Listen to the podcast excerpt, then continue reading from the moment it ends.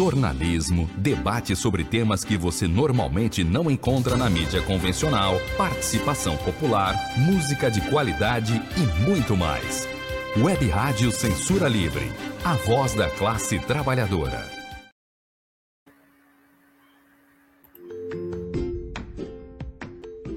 Olá, eu sou Lucília Machado, jornalista e diretora da consultoria Acessar Comunicação, Diversidade e Inclusão. Este é o podcast Acessando Lucília, que você ouve e assiste todas as terças-feiras, a partir das 18 horas, na web rádio Censura Livre, pelos canais do Facebook e do YouTube. Fique com a gente!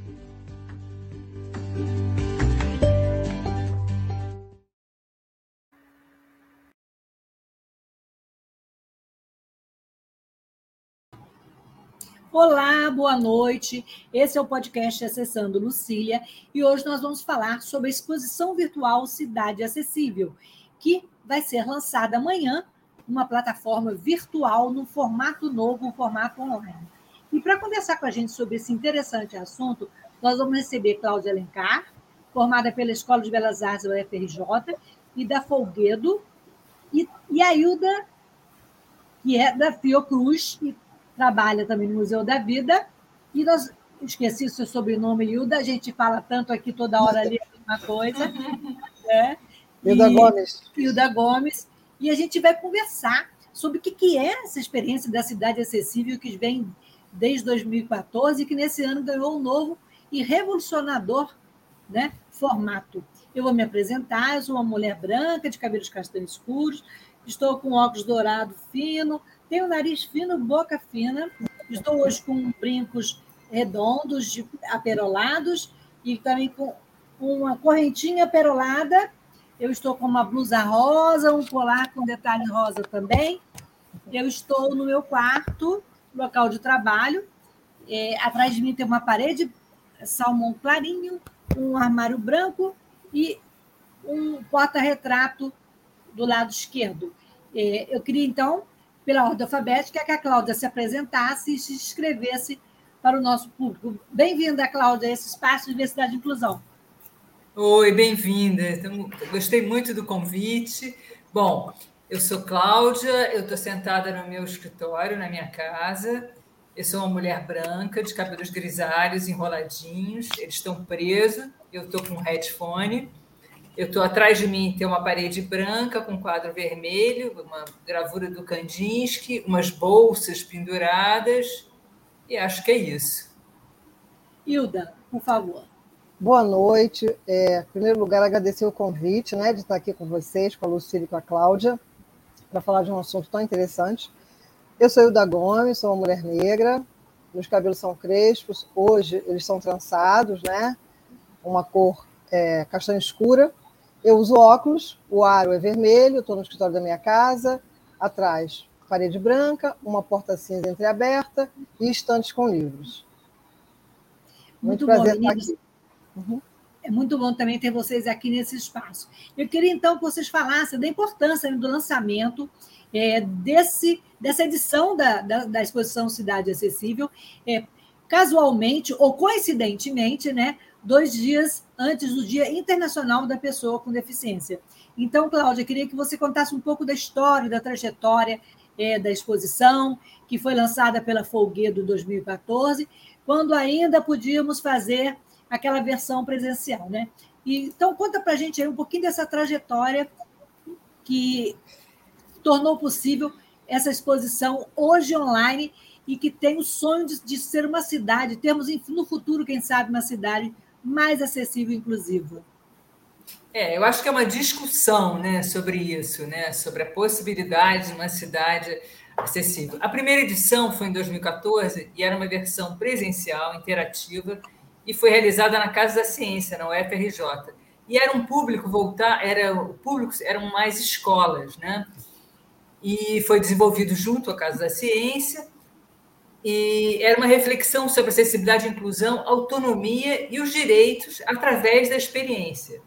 Então, você tinha um espaço que você começava com um ônibus cenográfico, você passava pelo ônibus, depois uma praça, e você vivenciava através de cadeiras de rodas, tinha barriga de grávida, é, muletas. Então, a gente também falava de acessibilidade atitudinal, tinha um vídeo da Instituto Mayra Gabrilli, que é o vídeo Dicas de Sobrevivência, que é muito bacana, que era com os atores cegos, surdos, inclusive a Roseli Garcia, que aparece, na, tem um depoimento na virtual, ela aparece também. Então, era, os visitantes podiam se colocar no lugar do outro e fazer um percurso dentro desse ônibus, dessa praça, esse ônibus acessível. Enfim, e chegava numa escola que também tinha as ferramentas de tecnologia assistiva. Então, era uma versão bem emocional, foi feita é, de uma forma, eu acho que talvez menos técnica, sabe? Era, era, foi grande, teve 5 mil visitantes por mês, foi um sucesso. E aí veio a segunda montagem, que foi na Fiocruz, que eu acho que era menos emocional, mais efetiva e abordava acessibilidade cultural, que não tinha sido abordado anteriormente. E ela ampliava um pouco os conceitos. Eu acho que a Hilda pode falar um pouquinho dessa montagem, que foi uma parceria com a Fiocruz e grande participação da Hilda. Pois é, é Hilda. Como é que a Fiocruz, Fiocruz né, entrou e o museu, e o museu também entraram nessa empreitada? E como é que foi aquela experiência lá em 2018 da exposição acessível? E como é está sendo hoje essa experiência nesse novo formato para você? Olha, é, eu esqueci de dizer também que eu sou educadora, atuando no Museu Vida, e eu faço, eu integro dois comitês. O comitê pela acessibilidade e inclusão das pessoas com deficiência, o comitê de proequidade, gênero e raça, e também o GT de acessibilidade do Museu da Vida, que nasce em 2014. Então, cada, um desse, dessas, cada uma dessas instâncias tem um escopo, né, sempre com a pauta pela defesa dos direitos humanos, e a gente começou, então, a se interessar mais pela acessibilidade por vários motivos. Primeiro, porque somos uma instituição de Estado, o museu é uma instituição cultural, um espaço cultural educativo que está dentro da Fiocruz, né? é um espaço da Fiocruz, e várias pessoas começaram a se interessar por essa discussão, porque nós temos mais de 100 trabalhadores e trabalhadoras surdas na Fiocruz. Então, é, nós temos um, um espaço de exposição de longa duração e um espaço de exposição temporária. E é aí que chega a proposta da Cláudia e do Léo, né, trazendo essa é, experiência com acessibilidade, pensando na cidade. E é, mesmo Cláudia dizendo que essa primeira montagem tinha um viés mais emocional, mas também né, a emoção e o afeto fazem parte dessa discussão. Então, quando a gente implementa aceita a proposta e traz para o Museu da Vida, a gente fez várias reuniões, discussões, e fomos assim inserindo mais um pouquinho, uma pitadinha de elementos que suscitassem a reflexão, tanto para os educadores do Museu da Vida, outros profissionais da Fiocruz e o público, porque o nosso público também é escolar, mas o público interno é de trabalhadores, trabalhadores que na hora do almoço visitam as exposições. Então, foi muito bom para a gente encontrar essa parceria com Cláudia e Léo, porque eles permitiram que a gente pudesse trazer essas pitadinhas de mais elementos para problematizar a discussão e, principalmente, para é, é, colocar essa plataforma, nessa plataforma de reflexão e discussão, os conceitos tanto da acessibilidade atitudinal, como Cláudia já disse, como da acessibilidade cultural, né? Então a gente recebeu, fizemos uma busca ativa por grupos de pessoas e jovens e alunos com deficiência, do INES, do Benjamin Constant, de escolas inclusivas, né? Então foi muito potente, porque o ônibus cenográfico, né, que a Cláudia fala, é, era uma, uma um momento assim de catarse, porque as pessoas elas diziam o que elas passavam quando o ônibus não parava, ou antes do ônibus uhum. ter acessibilidade, né? quando as, alguns passageiros reclamavam da demora da plataforma elevatória, pessoas cegas que diziam que não saíam de casa com medo, né? Então eu acho que essa montagem no Museu da Vida mexeu muito com a gente, foi muito importante e até posso dizer hoje para a Cláudia que foi uma a porta abriu mais para a gente continuar investindo na acessibilidade e na inclusão. Isso é muito que bom, bom. né, Cláudia? Muito, muito bom. bom. Ampliou, né? Ampliou a exposição, ampliou os conceitos. Sim. É, Cláudia, e como é que vai funcionar agora essa, a plataforma, né, a, a, exposição numa plataforma? Será que essa emoção que vocês sentiram nas, duas, nas outras edições, uhum. ela vai estar permeada é, na exposição? É, pelo, pelo que eu estou sentindo, pelo que eu estou vendo, eu acho que sim, porque vocês reuniram com é, pessoas de, com deficiência de várias cidades, raças, gêneros, orientações sexuais, é, e qual a importância de dar protagonismo e voz a essas pessoas, Cláudia? Fala um pouquinho dessa emoção e desse desafio. Olha, essa ela surgiu no meio da pandemia, né? Foi, tem uma história assim, né? No meio da pandemia, o que, que a gente vai fazer com essas exposições? E ela faz parte de uma trilogia que é Cidade Acessível, Cidade 60 mais e Cidade Mulher. Todas abordam essa temática da acessibilidade, das discriminações na cidade. Enfim, e primeiro a gente fez um teste, que foi a Cidade 60 mais, para avaliar a questão técnica, o resultado, enfim, isso foi evoluindo. De que maneira você fazer uma exposição virtual, que é uma exposição de cidade acessível, que era uma simulação, de que maneira? Eu acho que é trazendo as pessoas, né? Então a gente queria as pessoas, a, a, os depoimentos com verdade, é. né? Falar de militância, falar de interseccionalidade, de diversidade, essa interlocução né, desses marcadores sociais, de gênero, classe, orientação sexual, enfim totalmente protagonizado pelas pessoas com deficiência. Então, essa, essa exposição busca isso, informar, conscientizar sobre as formas de exclusão vivenciadas pelas pessoas é por, e, enfim, refletir né, sobre uma sociedade mais diversa, empática, inclusiva. Né? Essa é, eu acho que esse é o desafio. E aí foi uma curadoria conjunta e, enfim, foi crescendo, crescendo, e eu acho que a emoção ela, ela vem a partir dos depoimentos, com bastante verdade. É isso que eu estou acreditando, né? Hilda, quer complementar a fala dela, em termos não é. só da emissão, mas também dessa importância do trabalho conjunto, né? Da, da equipe, da curadoria, é, trazendo a bagagem das outras exposições também, e tendo essa realidade das pessoas com deficiência que traz um novo colorido, né? um novo movimento para a exposição. Né? Isso, porque é, como eu falei, né, essa acessível abriu mais a porta para a gente, porque quando a gente conversa com pessoas que estão bem distantes dessa, dessa nossa realidade, né, de educação, de inclusão, é, as pessoas sempre fazem aquela carinha, né, de achar que, nossa, que pena que a pessoa né, tem deficiência, ou nossa, que legal você se interessar por isso. Então, esse olhar capacitista, né, e o capacitismo é um conceito que está muito presente hoje, inclusive, né, é. nesse, nesse, nosso contexto, é uma palavra que não era muito comum há cerca de três anos atrás. É, não ela, era, impressionante. Não é? Ela é. é. é. muito real esse, esse contexto, porque assim, a gente, nesse trabalho, né, Cláudia, eu, a gente está afastada do que do assistencialismo.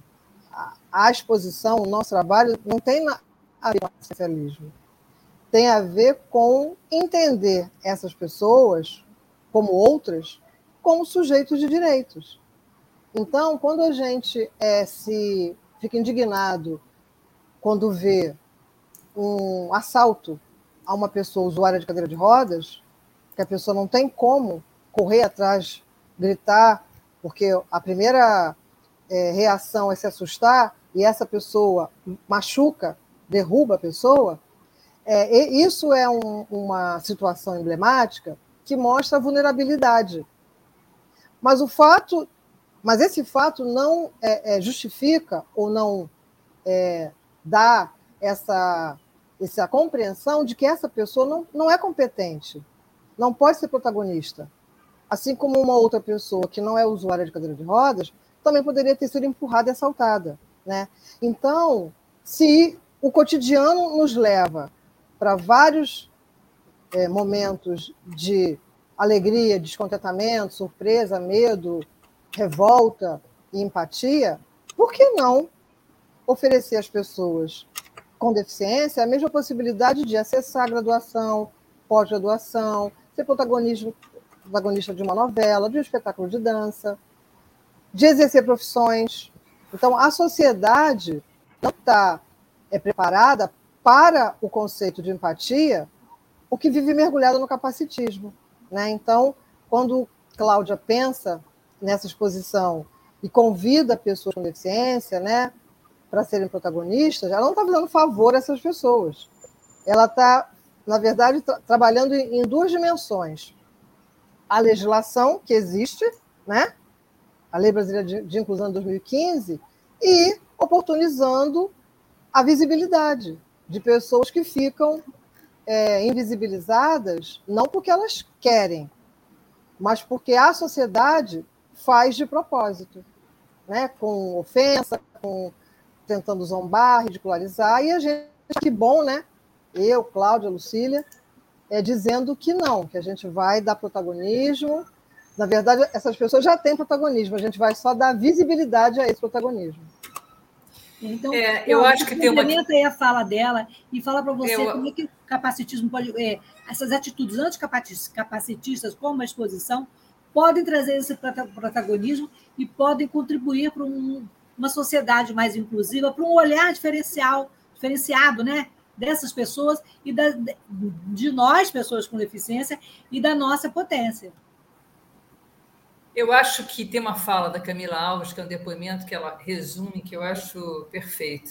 Ser anticapacitista é se indignar. Uhum. Então, nós, eu, que não sou uma pessoa com deficiência, essa é a minha postura, sabe? Ser uma pessoa sem deficiência não quer dizer que eu não preciso me informar, uhum. sabe? Eu acredito em uma sociedade mais justa, mais igualitária, sabe? Somos todos diferentes. Excluir não faz mais parte desse mundo, né? Uhum. E eu acho mais, eu acho que a internet, é, é, é, essa possibilidade de fazer virtual, veio a partir também dessa. Na pandemia, a internet para as pessoas com deficiência potencializou, abriu milhares de possibilidades. Uhum. Né? A Lucília fala, tem um depoimento dela, que ela se sente uma gigante da comunicação. Eu adoro essa fala, Lucília, porque eu acho que é isso.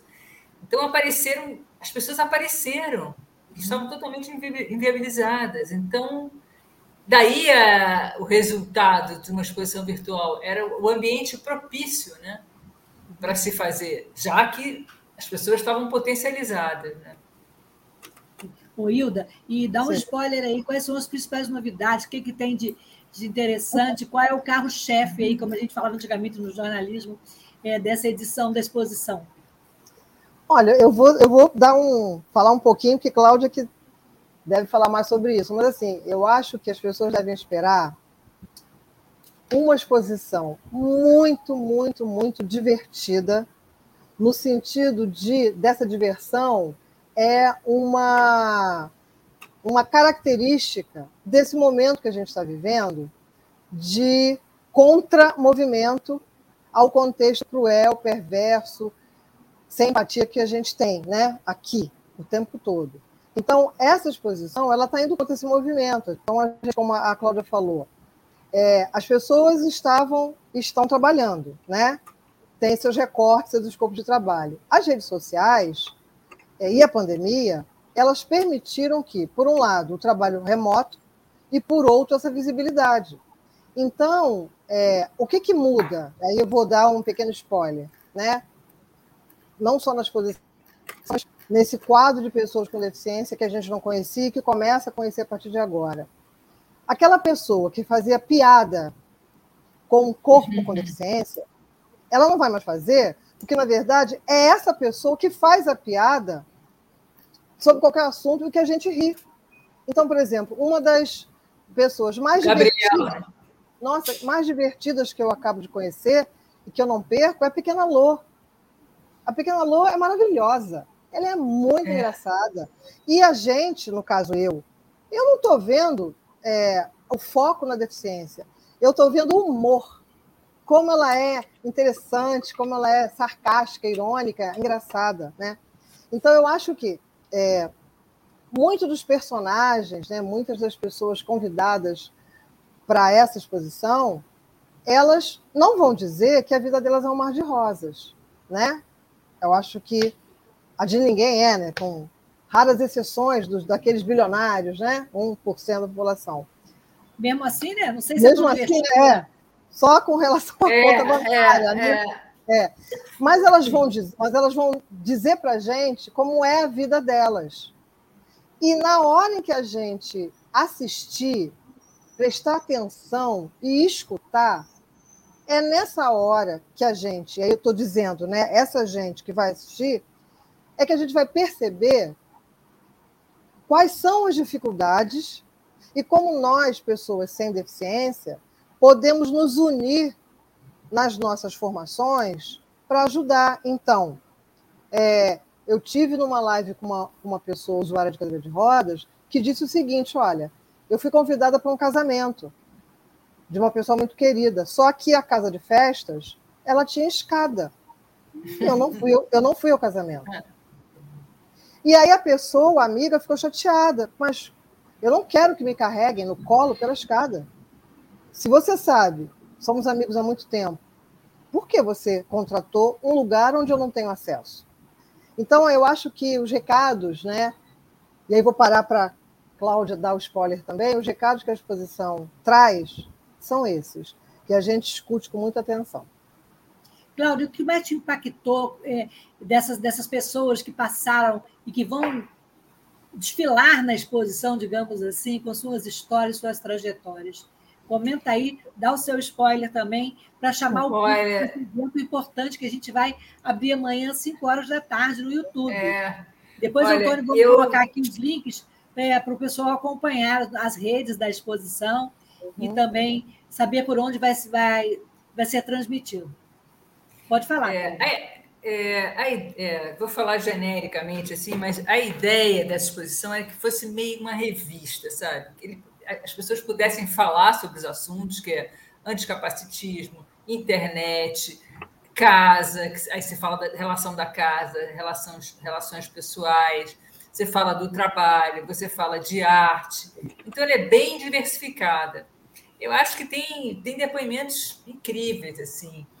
Para mim, assim, é, sei lá, potentes. Acho que o Marcos Abrantes, que vai ter uma performance uhum. que ele fez uma performance e para a Secretaria da Pessoa com Deficiência em São Paulo e maravilhoso, a gente participou. Ele. ele é maravilhoso.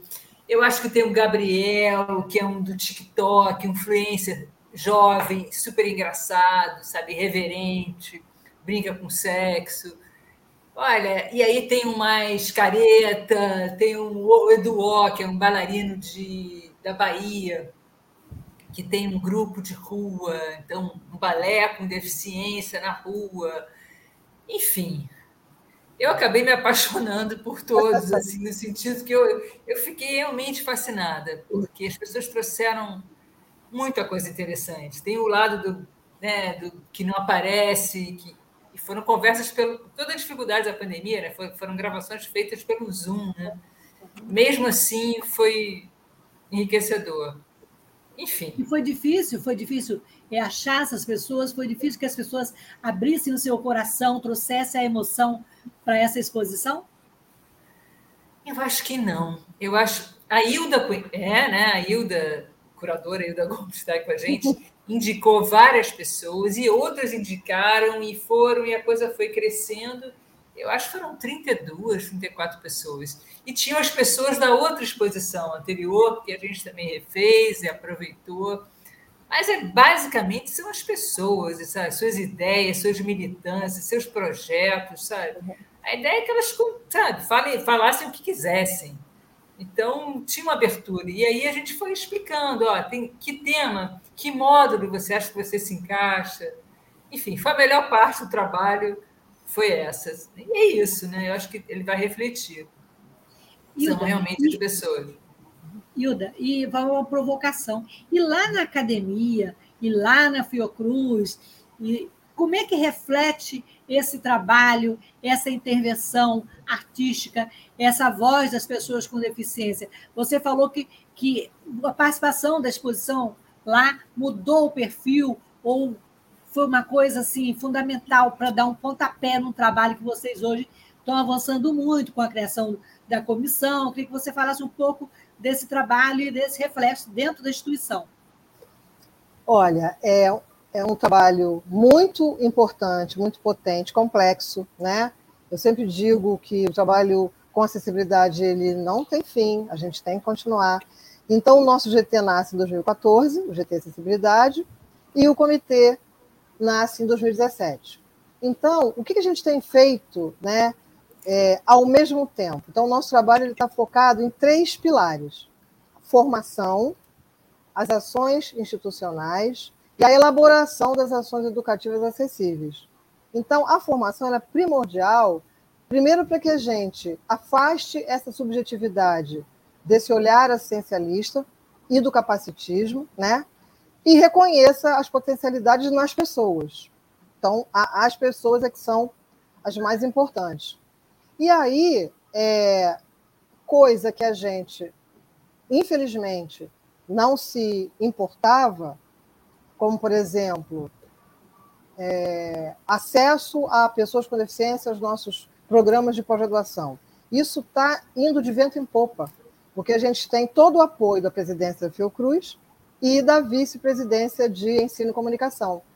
Então, é, a Fiocruz é o um mundo, né? no campus de Manguinhos, no Rio de Janeiro, nós temos 16 unidades técnico-científicas.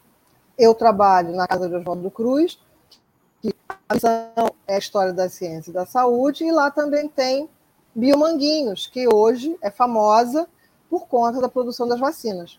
Mas nós temos unidades em vários estados do Brasil.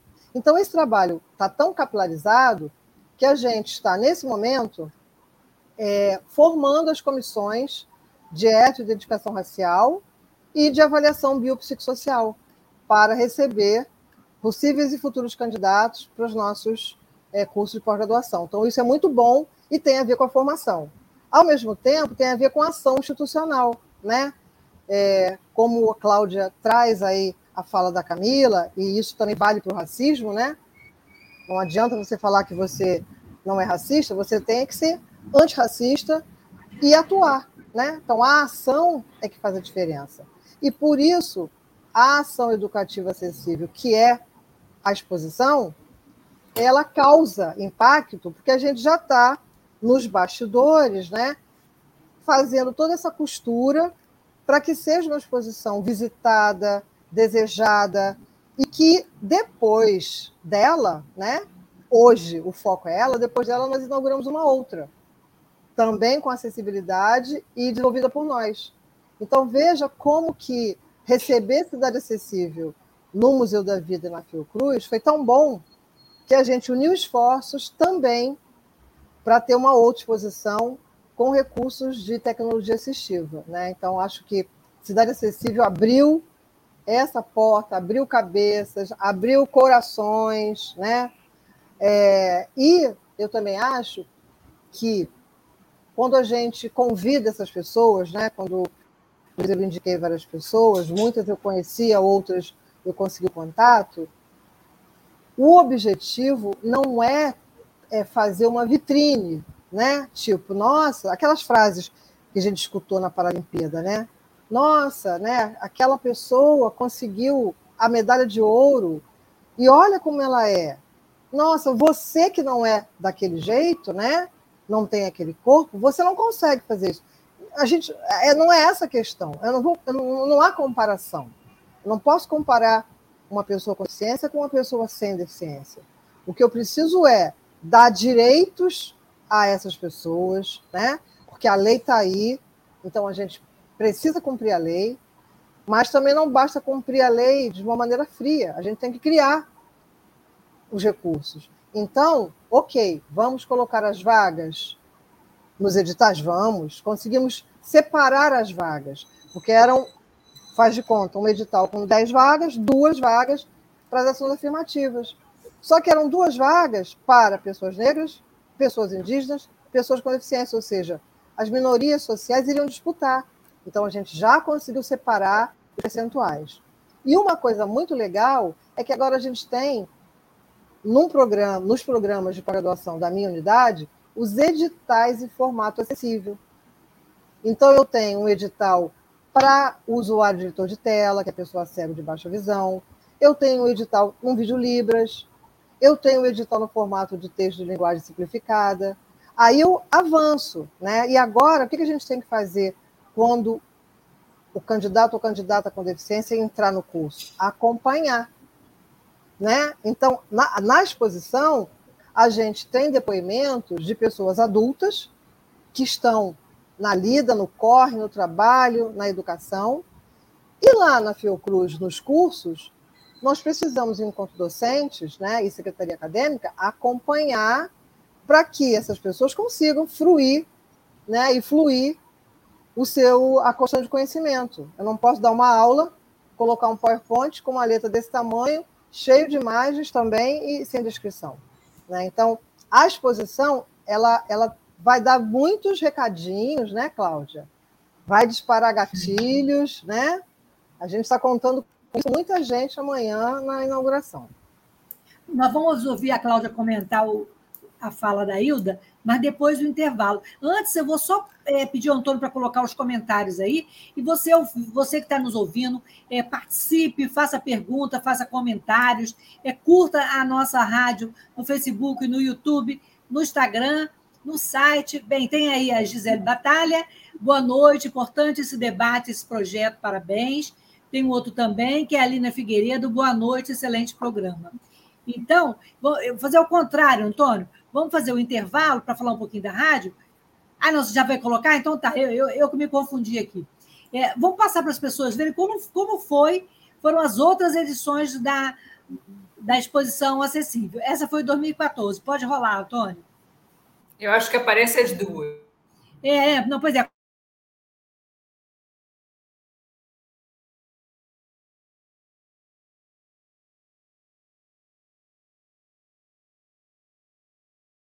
sobre fundo preto escrito em branco 2014, Casa da Ciência da UFRJ. Arte feita em parede com elementos da natureza. Escrito em branco, que tal experimentar diferentes sensações? Duas pessoas vendadas sendo guiadas por um rapaz. Duas pessoas em cadeira de rodas frente a uma TV. Ao redor, quatro pessoas de pé. Mulher vendada com bengala na mão. Ao redor, duas pessoas de pé e uma cadeira de rodas. Mulher com um grande fone de ouvido de frente para uma TV. Em letras brancas, descubra as diferenças. Folha com sinais em libras. Ônibus com porta aberta e um letreiro escrito acessível.com.br. Escrito em branco, autonomia é um direito de todos. Homem sendo entrevistado. Jornal do Rio. Léo Bungarten, idealizador. Repórter com várias pessoas ao redor.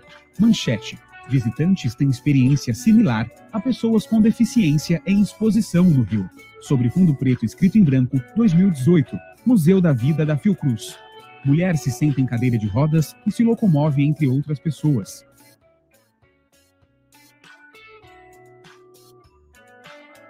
Estrutura de bambu com formas coloridas pendurada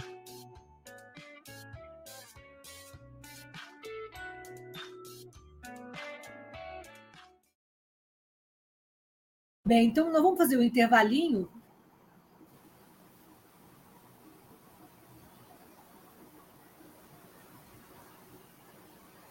Jornalismo, debate sobre temas que você normalmente não encontra na mídia convencional, participação popular, música de qualidade e muito mais. Web Rádio Censura Livre, a voz da classe trabalhadora. Acompanhe a programação da Web Rádio Censura Livre no site www.clwebradio.com, no aplicativo exclusivo para ouvir rádio no celular, tablet e Smart TV. A emissora também está no Rádiosnet, um dos maiores aplicativos para esta finalidade, na nossa página no Facebook e no canal da emissora no YouTube. Acesse o nosso canal escrevendo youtube.com barra C barra Censura Livre. Tudo junto. Inscreva-se no canal e acione o sininho para receber as notificações de novos vídeos. Web Rádio Censura Livre. A voz da classe trabalhadora. Voltamos, então, voltamos aqui à conversa com a Hilda Gomes e a Cláudia Alencar é, sobre a exposição virtual Cidade Acessível, que vai ser inaugurada amanhã às 17 horas no canal YouTube. Antônio, depois, se puder colocar aí o link da, da transmissão. E todos estão convidados a participar desse espetáculo acessível e que vai trazer muita diversidade e muita, muito aprendizado para todos nós. Né? Temos aí o contato da Hilda, Hilda Gomes, arroba Fiocruz, barra, Facebook, barra Hilda Gomes 7, instagram.com, exposição Cidade Acessível, cidadeacessível.com.br. É, Cláudia, eu queria saber de você é, o que, que mudou, no, você, uma mulher sem deficiência, o que mudou para você quando você passou a ter contato com esse universo das pessoas com deficiência? Olha, isso faz parte da minha história, da minha vida, né? Vem lá de longe. Meu pai sofreu um acidente de carro quando eu era criança e as consequências foram super graves e a história não acabou bem. E não foi uma, uma história de superação, entre aspas, né? Então, isso me marcou, mudou minha vida toda. E depois, no, sei lá, no início, quando eu tinha nasceu, sei lá, sei lá, no início dos 30 anos, nasceu a minha sobrinha tetraplégica, filha da minha irmã, muito próxima. Isso já me levou para esse universo direto, porque ela morava fora e eu ia todo ano, era minha filhada, e aí eu comecei a ver é, como é que funcionava isso lá fora, né? Foi uma coisa de aprendizado lá na França. Eu comecei todas as escolas, a todos os centros de autonomia que ela frequentou a partir de uma, de uma idade, a partir de bem jovem.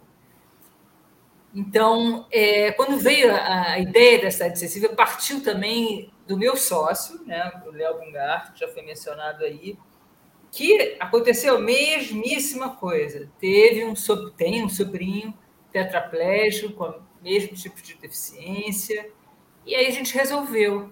A partir daí, olha, a gente tem que fazer alguma coisa, né? Está muito próximo. Não dá para. É, alguma coisa que a gente tem que fazer para contribuir, né? O que, que a gente sabe fazer? Exposições, né? Então, acho que foi a partir dessa experiência pessoal e que mudou. E eu acho que mudou a minha vida totalmente. Minha relação com a deficiência passou. Eu passei a ser visto de outra forma. Então, virou uma batalha. Eu acho, acredito. Eu não sou um militante, mas eu acredito, eu apoio a militância. Foi, foi, sobre... foi mordida pelo bichinho da inclusão. Pois é. E eu queria complementar outra fala da Hilda, é, que ela fala, é, não é uma vitrine, não é uma vitrine a exposição, mas é um espaço de expressão, sabe, de ideias, de trabalhos e de trocas, porque eu acho que principalmente de redes, sabe, as pessoas é, trocarem. O Marcos Lima tem uma fala que eu acho que é do trabalho, que eu acho emblemática. Ele fala: as pessoas falam de deficiência e eu vejo a eficiência. Então é meio isso, que dê oportunidade, sabe, para as pessoas fazerem redes, que gerem trabalho, trabalhos e oportunidades. Hildo, e para você, o que mudou no seu olhar de mulher, de pessoa sem deficiência, a partir do seu contato com as pessoas com deficiência e desse universo, que é um universo muito diverso, né? Uhum. Olha, eu não tenho, né, na minha família, nenhuma pessoa com deficiência, mas como eu, como eu sou uma mulher negra e militante, a minha luta sempre foi pela defesa dos direitos humanos.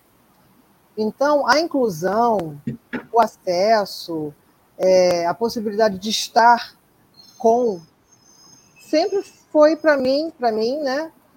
É, mais do que uma construção social, para mim sempre foi natural. Então, eu, eu não consigo entender é, essas questões tão profundas né, na sociedade brasileira do racismo, do machismo, do preconceito, do capacitismo. Então, o que eu puder fazer enquanto educadora, eu faço, porque eu comecei minha vida como professora de escola pública, trabalhando em periferia, zona rural, em favelas, né? áreas é, socialmente vulnerabilizadas. Então, eu sempre briguei muito, sou uma pessoa que briga muito, né?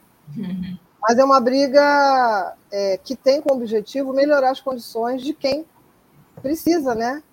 melhorar. Então, é, a minha vida muda porque eu passo a conhecer outras pessoas, né? que pensam como eu, no sentido da questão da inclusão, né, como a Cláudia, o Léo, a Camila, o Leonardo Oliveira, o Léo Castilho, o Bruno Batista, o Bruno Ramos.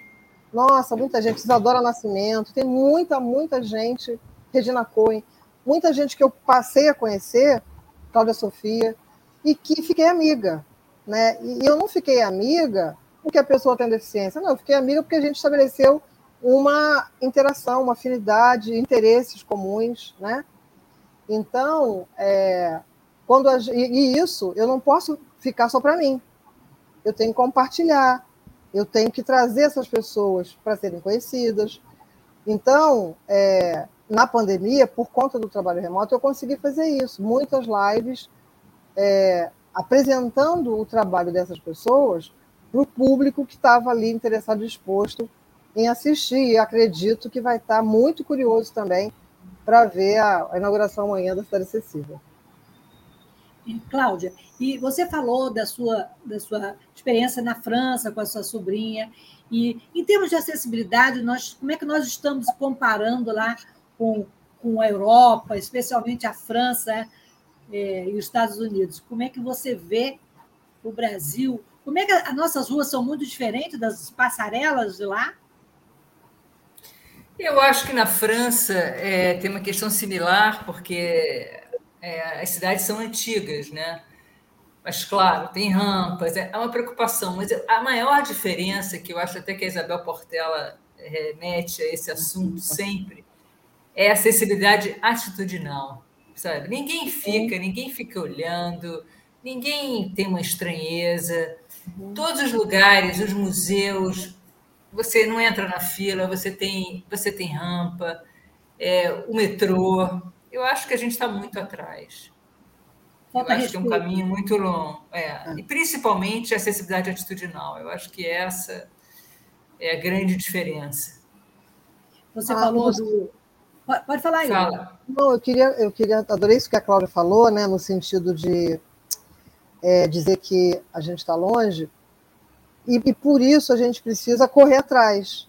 Antigamente, né, eu diria assim, há uns 5, 6 anos atrás, é, essa sociedade achava que bastava a rampa e o corrimão, porque ela entendia, é, exatamente. Né, ela entendia a pessoa com deficiência, com deficiência física, e as, as outras especificidades ficavam em casa escondidas. Então, naquele nosso movimento lá, né, do Museu da Vida e da Fiocruz, sim, as obras elas têm que ser feitas.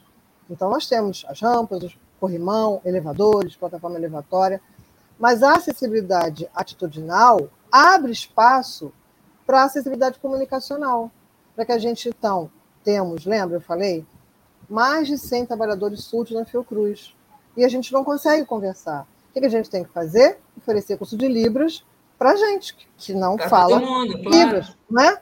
Para que a gente consiga, porque não é justo que a pessoa surda tenha que tentar se esforçar para fazer a leitura labial, escrever o papelzinho, e aí a gente recai no modelo médico, ou seja, é a pessoa que tem que se adaptar. Não, não é assim que funciona. Né?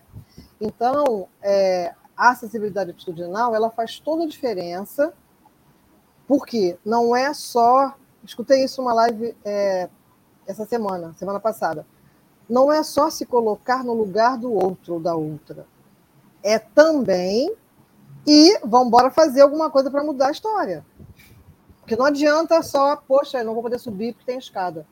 Não, a gente vai ter que arranjar um jeito de botar um corrimão, uma rampa, alguma coisa a gente vai ter que fazer, tem que mudar a cidade, né? A gente sabe que o patrimônio histórico tem resistência a obras, né, que podem impactar os monumentos históricos, mas a gente sabe que na Europa tem obras que foram feitas em monumentos que tem mais de 100 anos e não interferiu nessa, nessa qualidade arquitetônica. O próprio Museu Histórico Nacional do Rio de Janeiro tem uma escada rolante, que foi feita depois. Né? Não impacta, não fica feio, fica bonito, porque eu vou ter pessoas que vão poder subir, pessoas diversas que vão poder subir pela escada rolante. Que é, que é mais importante, né? Não, isso tudo é muito mais importante, porque às vezes você tem uma rampa e você não tem as, as pessoas né, uhum. recebendo e favorecendo, dando possibilidades. Então, é uma também, questão muito as mais... pessoas têm aquela coisa de é, faz, fazem a rampa, para fazer uma rampa, a rampa tem que estar dentro do padrão. A rampa uhum. tem que ter, obedecer as normas da ABNT. Ter uma uhum. rampa não significa ter acessibilidade. Claro, claro. É só para constar. Né? Essa política de só para constar. É, e o piso tático que bate na árvore? O piso tático que vai para a árvore? Isso aí, sabe, é fundamental que as pessoas tenham um olhar É, não é só fazer rampa, ou, ou eu fui no banho, no MAC, Museu de Arte Contemporânea de Niterói, é, banheiro bonito com selinho de acessibilidade. A cadeira não roda, você, você não tem é, não tem... acessível. Então não adianta ter o selinho de acessível se não uhum. é acessível, entendeu? A gente, a gente quer, a gente não quer acessibilidade é, para inglês ver ou em uhum. plaquinha, a gente quer acessibilidade de fato de direito. Isso que é importante as pessoas saberem isso, né? É, a gente tem comentário, tem uma pergunta aqui, né, Antônio? Vamos ver. A Maria Antônia fez um comentário que é muito importante a abordagem. Todos devemos nos envolver, exatamente, que a inclusão não é um uhum. problema meu, nem do uhum. Antônio, nem da Hilda, nem da Cláudia. É uma questão nossa, né? uma uhum. questão de sobrevivência. A Delma Pacífico está perguntando como você, Cláudia, avalia o envolvimento das pessoas com deficiência nas exposições anteriores? Olha, elas na, na, primeira exposição, como eu falei anteriormente, ela tinha uma a ideia dela, isso é, foi em 2014. Então você acha que a visão mudou muito, né? Até que a Ilda comentou. Esse termo ser anticapacitista é super recente.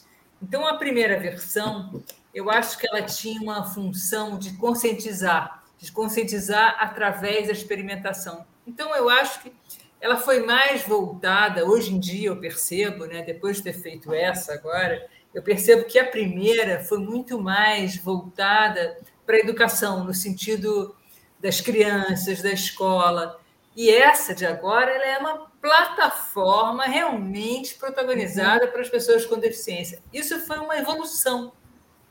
Né? Você foi, né, Lucia, na primeira versão. O que, que você é, eu achou? Eu estava até procurando aqui é, eu fui com alunos que hoje estão formados. É, fui com uhum. uma aluna com nanismo, a Andréia Faria, que hoje é uhum. é mestre de diversidade e inclusão.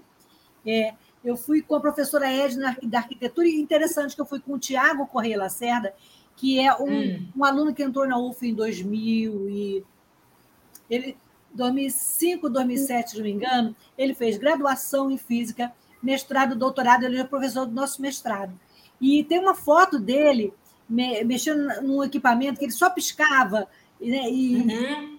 Olha, eu vou mandar depois para você, sensacional. E assim, o Tiago, ele é um exemplo de. É, tecnologia assistiva. Uhum. O Tiago, quando entrou na UF, eu ouvi da alta gestão, isso lá atrás, lá vem a Lucília com esses aleijados.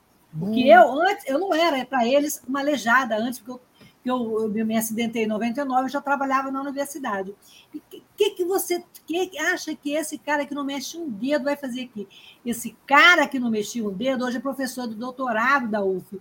Esse que cara que não mexe um dedo fez um, um, uma dissertação, uma tese é, de radiação em caverna, sem nunca ter saído do.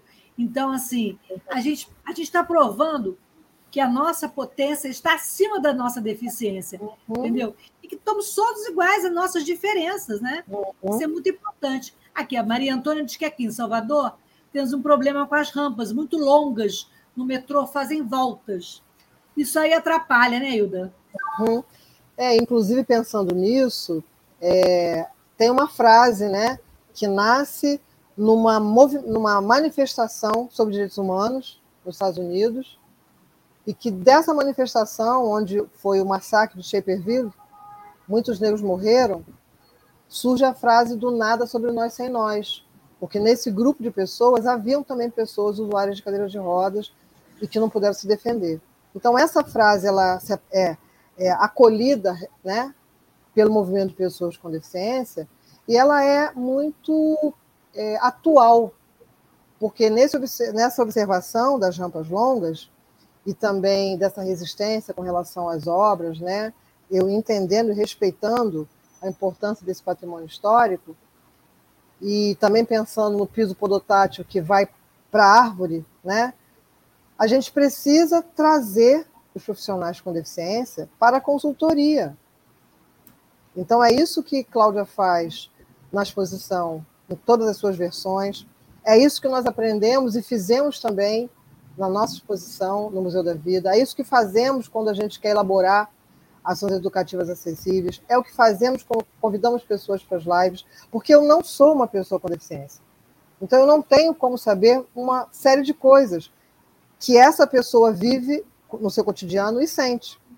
Então, eu preciso que ela me ensine, que ela me ajude, para que juntos e juntas a gente consiga, então, é, produzir uma, uma coisa nova. Né? É, é a questão do racismo, de, de todas essas, essas violências, elas passam pela mesma questão. Né? É, a, a, frase também da Jamila Ribeiro, que traz que é o lugar de fala, todo mundo tem lugar de fala. Mas depende do seu lugar de fala para que tenha relevância a sua fala. Né? Então, é, a, a NBR, né? Eu acho que é 2020, é mais recente, tá lá. Tá tudo escritinho, as medidas, tudo certinho. Mas se você ignora e acha, não, eu vou fazer desse jeito que é mais bonitinho, eu já vi também piso podotátil num canteiro. É mais caro, árvore, né? Tem, em volta da tem, árvore. É, tem essa discussão que é, que é mais caro, né? Sim, a acessibilidade nossa. é mais caro, então ela vem no final, enquanto essa ela tem que ser desenvolvida no começo. Junto, né? É a consultoria. É, de qualquer projeto, ela está junto, ela começa no início, Com e certeza. não no final, aí se tem uma graninha, bota a, a acessibilidade. Não. Sim. Ela tem que vir no início, tem que ser concebida junto, né? Porque senão não funciona. Com e certeza. aí vira um acessório, né? Eu e aí. Um é, comentário é... de hum. hoje, hum. de uma. Eu estou participando da Frente Nacional de Mulheres com Deficiência, que foi criada agora, é, nesses 21 dias de ativismo, reúne mulheres com deficiência, mães de pessoas com deficiência, é, especialistas no tema. É, então, já temos mais de 150 mulheres, chegando a quase 200 mulheres. E aí, outro dia, na hora da live, parece intérprete. Às, às vezes, assim, e a gente estava falando da acessibilidade comunicacional. É, uhum. As pessoas, quando vão fazer um orçamento para um, um, uma atividade, para um evento, elas pensam no coffee break, elas pensam na toalha, é. flores, mas elas esquecem do intérprete de Libras, da audiodescrição. Uhum. É, qual a importância é, dessas tecnologias, é, desses recursos, dessa acessibilidade comunicacional? Como é que vai ser na exposição, Cláudia? A gente tem audiodescrição, a gente vai ter intérprete de livros. Como é que o nosso Sim. público a gente tem AD, a gente tem todas as, é, a gente tem todas as, as ferramentas. Inclusive, tem uma, uma parte que são tutoriais sobre as ferramentas. Isso é para as pessoas que não conhecem as ferramentas, que não têm, não possuem nenhuma deficiência, entenderem. Isso é primordial. E tem os consultores, né? Tem o consultor uhum. cego, que é o Felipe, e tem dois é consultores surdos. Uhum. É, Aparece até ele dando depoimento, depois ele toca piano, né? Ele é, ele é completo, músico. né? Ele é músico. Ele é, ele é um artista. Quer comentar, ô, ô, Hilda, essa questão da acessibilidade comunicacional? E que você falou que tem muitos surdos lá na, na Fiocruz. Uhum, Como é que sim. vocês lidam com isso? Vocês têm intérprete suficiente? Então, a gente tem dois intérpretes contratados, né? Dentro do, de um projeto chamado Empregabilidade da Pessoa Surda, tem uma parceria da Fiocruz com o CVI, Centro de Vida Independente, né, que já está no Brasil há bastante tempo, e faz, tenta fazer todo esse apoio logístico para os trabalhadores e trabalhadoras surdas, né, cada um dentro das suas é, expertises. Mas para que nós, que não somos surdos né, e surdos, possamos interagir de uma maneira mais é, bilateral, né, a gente tem curso de Libras, e aí, é, principalmente no contexto da pandemia, muita procura, né, com várias unidades, e a gente está tentando avançar para melhorar essa comunicação, porque ela é primordial. No que diz respeito às tecnologias assistivas, né, dentro dos nossos, da nossa atividade, seja presencial ou virtuais, a gente tem cada vez mais é, melhorado o nosso trabalho, né? Para pensar qual plataforma, para prever verba dentro do nosso orçamento que mantenha os nossos eventos com todas as medidas de acessibilidade, é, a produção de vídeos, né, com audiodescrição, legenda, janela de libras, os eventos virtuais também. Então, tudo isso está dentro daqueles três pilares que eu falei para vocês: formação, ação institucional e as ações, a, a elaboração das ações educativas. Mas tem uma coisa também muito legal que eu esqueci de falar, muito importante, que é a nossa política institucional. Nós temos uma política de acessibilidade Fiocruz. Então, essa política escrita por nós, e que foi para consulta interna, e a gente também colocou em consulta pública, no, em, em, vários formatos, né? Para que as pessoas surdas, as pessoas cegas e com baixa visão, as pessoas com deficiência intelectual pudessem entender e colaborar. A gente também fez isso, está no site da Fiocruz. Então, é um movimento que antes parecia ser de formiguinha, ah, muito formiguinha. Agora a gente já está caminhando a passos mais largos e principalmente com mais pessoas entendendo e também se colocando de braços dados né, nessa caminhada. Isso, isso é mais importante, porque, como Cláudia falou, eu não trabalho sozinha. Então, a Cláudia, né, mesmo ela tendo a ideia da exposição, por que a exposição aconteceu? Porque a gente tem uma rede.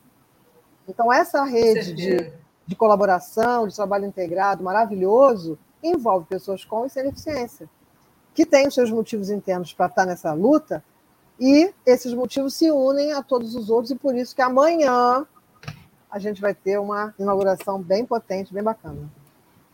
É, é, o processo de. Pode falar. Esse, não, esse processo de criação conjunta, para mim, é o mais gratificante. O resultado, bom, o resultado é se esse processo é bacana, é inclusivo, é diverso, o resultado é também.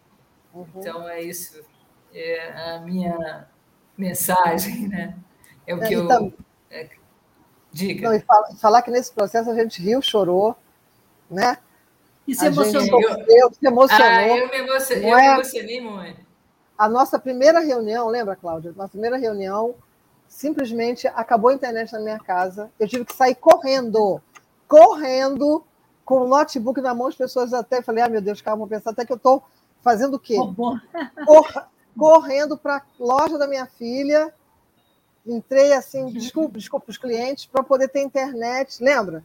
Então, assim, a, o desejo é tão grande da coisa acontecer, né, que a gente sai desesperada por aí para fazer, mas foi muito bom. Eu tenho que falar dos. É, por que foi realizado, né? Os patrocinadores, posso falar rapidinho? Lógico, com certeza. A gente está uhum. terminando aqui. Que foi. É... Vocês deu um recado final, e também a gente vai falar aqui é, do, do, serviço, né? O horário, o, o link do onde vai ser feito o lançamento, né? Pode falar aí, Cláudia. É, lei federal, né, incentiva a cultura, né? Então foi realização da Secretaria Especial da Cultura, Ministério do Turismo, Governo Federal, é, Prefeitura, patrocínio Sotrec, Gui Carpenter, Mércia, Amil e a CAL, que é o Conselho de Arquitetura e Urbanismo no Rio de Janeiro. Muito bom. É, eu, antes de terminar, quer dizer, hum. eu queria, antes de vocês darem o. Antes da, eu queria saber é, quais são os planos é, para a primeira exposição pós-pandemia, Cláudia e Hilda. Olha, é o objetivo de que, sei lá, que essa exposição nos próximos anos a gente quer ampliar, sabe, com mais assuntos, mais pessoas e propor ações, sabe, em locais, em museus, em escola. Essa é a ideia que ela continue, né? Já que ela é virtual, ela não tem limite, né? Uhum. Então, que ela seja alimentada por muito tempo. Cláudia, é... Cláudia não. Hilda, complementa aí. É, essa, essa expressão pós-pandemia soa esquisito, né? Há dois anos atrás, a gente não podia é. imaginar que estaria como estamos hoje, né? Mas eu acho, eu concordo com a Cláudia com relação a essa exposição sendo virtual, quanto mais conteúdo, melhor, né? Eu tenho certeza que a Cláudia pensa também, em algum momento, mais para frente, é, a gente também, né, enquanto Museu da Vida, é, e acredito que todos os outros espaços museais, ter o seu público presente. Né? Eu, inclusive, no final do mês passado, eu visitei o Museu da Língua Portuguesa, visitei o Museu Afro Brasil, numa estratégia de agendamento que você, online, você compra o seu ingresso, escolhe o horário, 10 pessoas só naquele horário, né? um espaço enorme para você poder é, a, aproveitar toda a exposição sem nenhuma, nenhuma aglomeração. Então, assim, eu já aproveitei um pouquinho né, de visitar uma exposição é, minimamente, né, do ponto de vista do número de pessoas, com máscara, tudo certinho, deu certo. Né?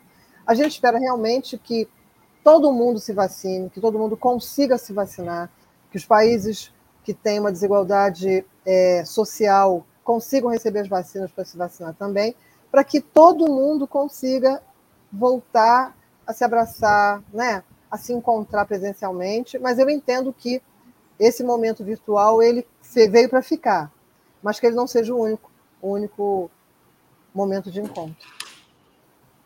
Gente, então fica o convite para a exposição Cidade Acessível, essa inovadora e ousada plataforma de conteúdo, de experiência sobre acessibilidade, diversidade e, e como disse uma participante, né, é um convite para olhar para o outro, para a sua inteireza, os rótulos, é, é. deixar de lado os rótulos, os estigmas, né, os estereótipos, e esteja aberto à riqueza da diversidade humana. Né? E eu aproveito para dizer, com essa proposta de cidade que sonhamos, que é parte fundamental de uma sociedade inclusiva, que o nosso podcast entra em recesso é, hoje, e hoje nós fizemos com vocês, para mim, maravilhoso, fechando o ano 2021, né? um ano desafiador, mas que deixa um saldo muito positivo. É, nós tivemos conversas inspiradoras que nos abasteceram de boas energias, de ideias, de conceitos. É, a gente volta em janeiro de 2022, que será ainda mais desafiador, porque também nos dará a possibilidade da mudança que nós queremos. Mas a gente se encontra amanhã, não é isso, meninas? Cinco horas, no canal do YouTube da exposição Cidade Acessível. Então, quem quiser dar mais algum recado aí, o espaço está aberto sempre para vocês. Ah, é, o endereço da exposição é www.cidadeacessíveljunto.com.br. Hilda, quer dar mais algum recado? Eu quero agradecer o convite. Muito bom estar com você, Lucília. Muito bom estar com Cláudia. E nesse podcast maravilhoso, é, concordo, Edenilza, concordo com você. Muito obrigada por esse convite e a oportunidade, viu, Cláudio, de trabalhar na exposição Cidade Acessível Virtual. Meninas, muito obrigado, gratidão, hum. gratidão, Antônio, pela parceria de 2021, é, gratidão especial à minha companheira Delma Pacífico, que trabalha é, na produção, nos textos, e é fundamental, e é uma pessoa que foi mudida também pelo bichinho da inclusão. Então, a gente se encontra em janeiro, com mais acessibilidade, mais inclusão, mas a gente continua sonhando e amanhã a gente vai ter uma experiência concreta, que é a exposição Cidade Acessível, no endereço que a Cláudia falou aí. A Edenilda está dizendo que nós somos excelentes, pena que ela chegou no final.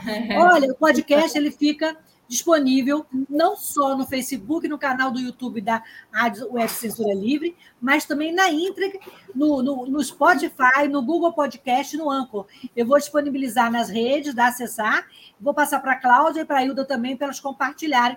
Para quem perdeu o nosso papo, não deixar de ouvir e de sentir a emoção que foi esse encontro de hoje. Meninas, boa noite, Ed, Edmilson. Um beijo.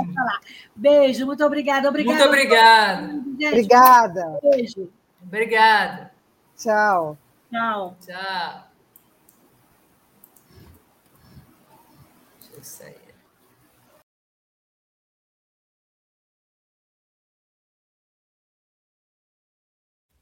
Para manter o projeto da Web Rádio Censura Livre de uma mídia alternativa, buscamos apoio financeiro mensal ou doações regulares dos ouvintes, de amigos e parceiros, já que não recebemos recursos de grandes empresas, políticos ou partidos.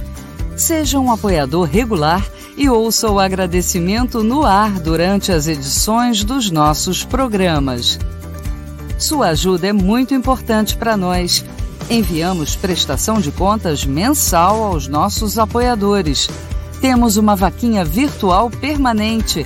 Anote o endereço virtual apoia.se barra clwebradio apoia.se barra clwebradio Saiba mais sobre a emissora no WhatsApp 21 96553 8908.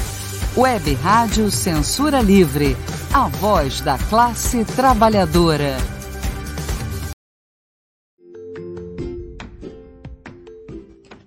Eu sou Lucília Machado, jornalista e diretora da consultoria Acessar Comunicação, Diversidade e Inclusão. Este é o podcast Acessando Lucília que você ouve e assiste todas as terças-feiras, a partir das 18 horas, na Web Rádio Censura Livre, pelos canais do Facebook e do YouTube. Fique com a gente!